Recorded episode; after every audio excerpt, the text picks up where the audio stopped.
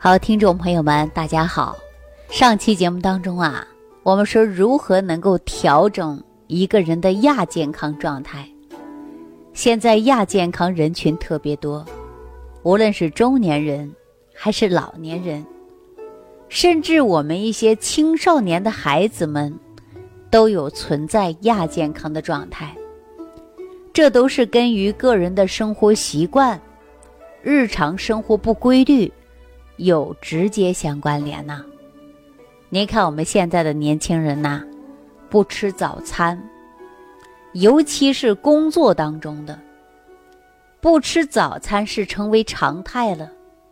甚至有一些人呐，买个早餐，连走再吃，这种习惯很不好。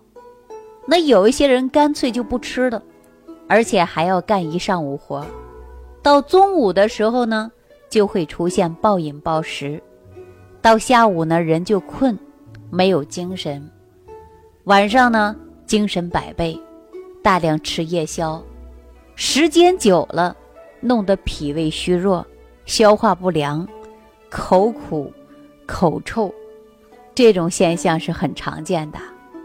那么不吃早餐呐，人就会。容易代谢紊乱，我们中年人呐最怕不吃早餐了，因为不吃早餐会让人记忆减退，甚至会产生糖尿病。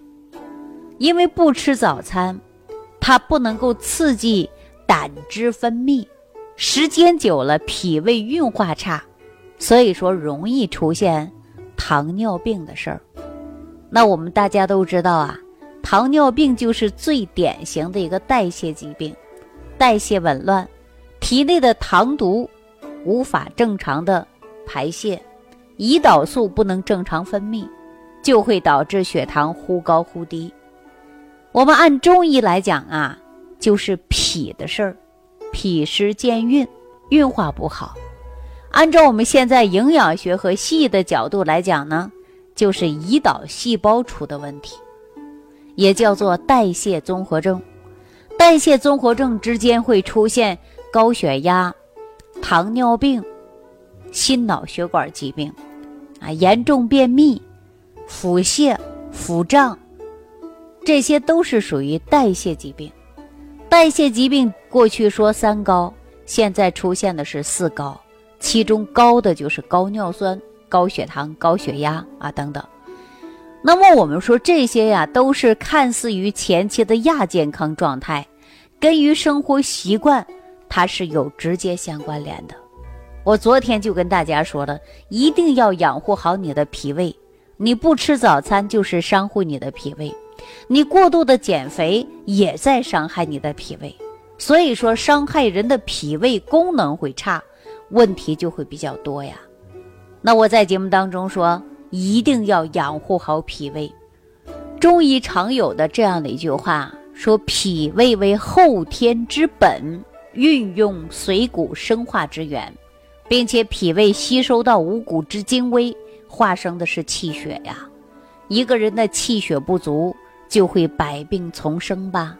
这不是我们中医常说的吗？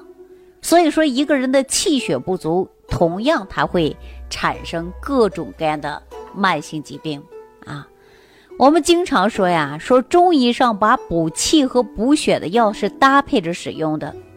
在这期间，我们会常用的一些药材，像当归、白芍、甘草，包括地黄啊、生地、党参等等，二十几味都是补气血的，既可以组成四君子汤啊、四物汤，像我们芍药甘草汤。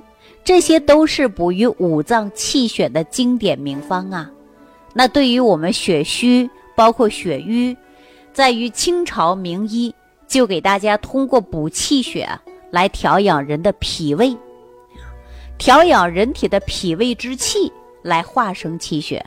所以说一个很典型的例子啊，说父亲主要开了一个治疗孕妇血虚的方子。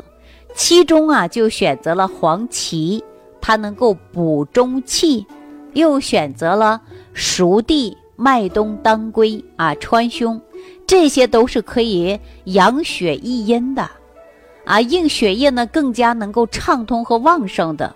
所以说，这样的药方啊，都是成了经典名方，主要呢都是补气生血的。所以说啊，在临床过程中啊，都是比较常见的一些药方。中医也常说到气血足，百病除啊。那么要想补充人体的气血，我们是不是得先养护好脾胃呀？我们常说呀，你这个脾胃不好，你再好的这个中药材，你再好的药方，对你来讲可能都是没有用的。所以说，我们要想解决身体当中各种的慢性病症啊，你首先第一步就要调好你的脾胃，因为脾胃它是化生气血、吸收营养的。比如说，我们每天吃的食物当中有碳水化合物、微量元素啊，包括维生素，你得需要，你得吃，吃的过程中你得需要吸收，要不然很多人你看一下啊，体弱多病，就是不吸收。所以说，我们怎么样能够调整你的脾胃，化生你的气血呢？那今天节目当中啊，我给大家分享两个食疗方啊，大家记好了。如果说记不住呢，你要重复性的来听这期节目。第一个方子呢，对什么样的人有很大的作用呢？大家记好了啊。如果说你发现你精神状态不佳，经常会有心悸。气短，比如说面色有苍白，食欲不振，啊，还会出现的头晕目眩的，伸头舌头看一下，你的舌苔呢比较白，而且呢舌比较淡，并且呢我们中医常把脉的过程中啊，你的脉比较细。如果说你是这样的症状的呀，你就应该通过这样的食疗方法，第一个就是鸡血汤。啊，主要的配方呢说鸡血五十克，另外呢将鸡血呀蒸熟了切成丝，然后呢根据个人的口味你来调一下，最好呢能够做成酸辣汤，因为功效呢它能够开胃又能补血，这个平时呢您就可以当餐来吃，啊，这是第一个方子，第二个方子呢大家记好了啊，不仅仅这个方子它能够益气。还能够健脾，并且还能够摄血。那么我们这个方子呢，你可以当主食，或者是当配菜来用都可以啊。记好了，就是当归蒸鸡，当归二十克，包括黄芪一百克，将一只母鸡啊洗干净，放在水中去除血水，用清水呢把它过一遍。再将黄芪、当归放在鸡的腹中，然后你放在盆儿里，放上葱姜蒜以及各种喜欢吃的调料，清蒸啊，盖上盖儿放在锅里蒸到两个小时。这样呢，吃鸡来喝汤，因为它不仅仅可以有健脾的作用，并且还有一个补气的作用。所以说，按照这种方法，对照自己身体实际情况，然后呢，吃有各种的食疗方法。但是呢，我告诉所有的听众啊，如果说你的身体当中也会出现体虚、乏力、胃口不佳、口干、口苦、口臭，以及血压高、血糖高，慢性症状比较多，有一些方子对你来说不能吃，有一些方子对你来说不能用。但是呢，你可以直接在屏幕下方给我留言，说出你的身体情况，我们可以给你单独调有食疗方法。你只要坚持去吃，每天自己动手，那我相信你的身体会越来越好。因为营养学的角度来给大家调整身体啊，我认为啊，那么大家只要坚持，那就是最好的养生方法。那你看现在呀，很多人身体都不好。但是呢，说吃了各种的补品啊，用了各种名贵的药材，但是身体始终不好，就是因为你吸收不到。所以说，我们人体离不开的是什么？就是吃喝拉撒。吃喝拉撒完全就是需要我们补充营养，加速代谢。所以说，这个营养就是从生活当中的食物来的。如果食物当中的补充的营养够了，你体内代谢好了。排泄干净了，没有任何毒素的堆积了，我相信这种的身体就是健康状态。啊，我记着去年的时候有一位朋友过来找我，他那症状呢，并不是很严重，就是每天睡觉起来严重口苦，晚上睡觉呢还会流口水，然后呢早上啊还没有精神，下午呢就犯困，晚上呢精神的不得了。我们按照中医来讲，这就是脾虚，脾虚的人睡觉啊就容易流口水。那为什么口苦呢？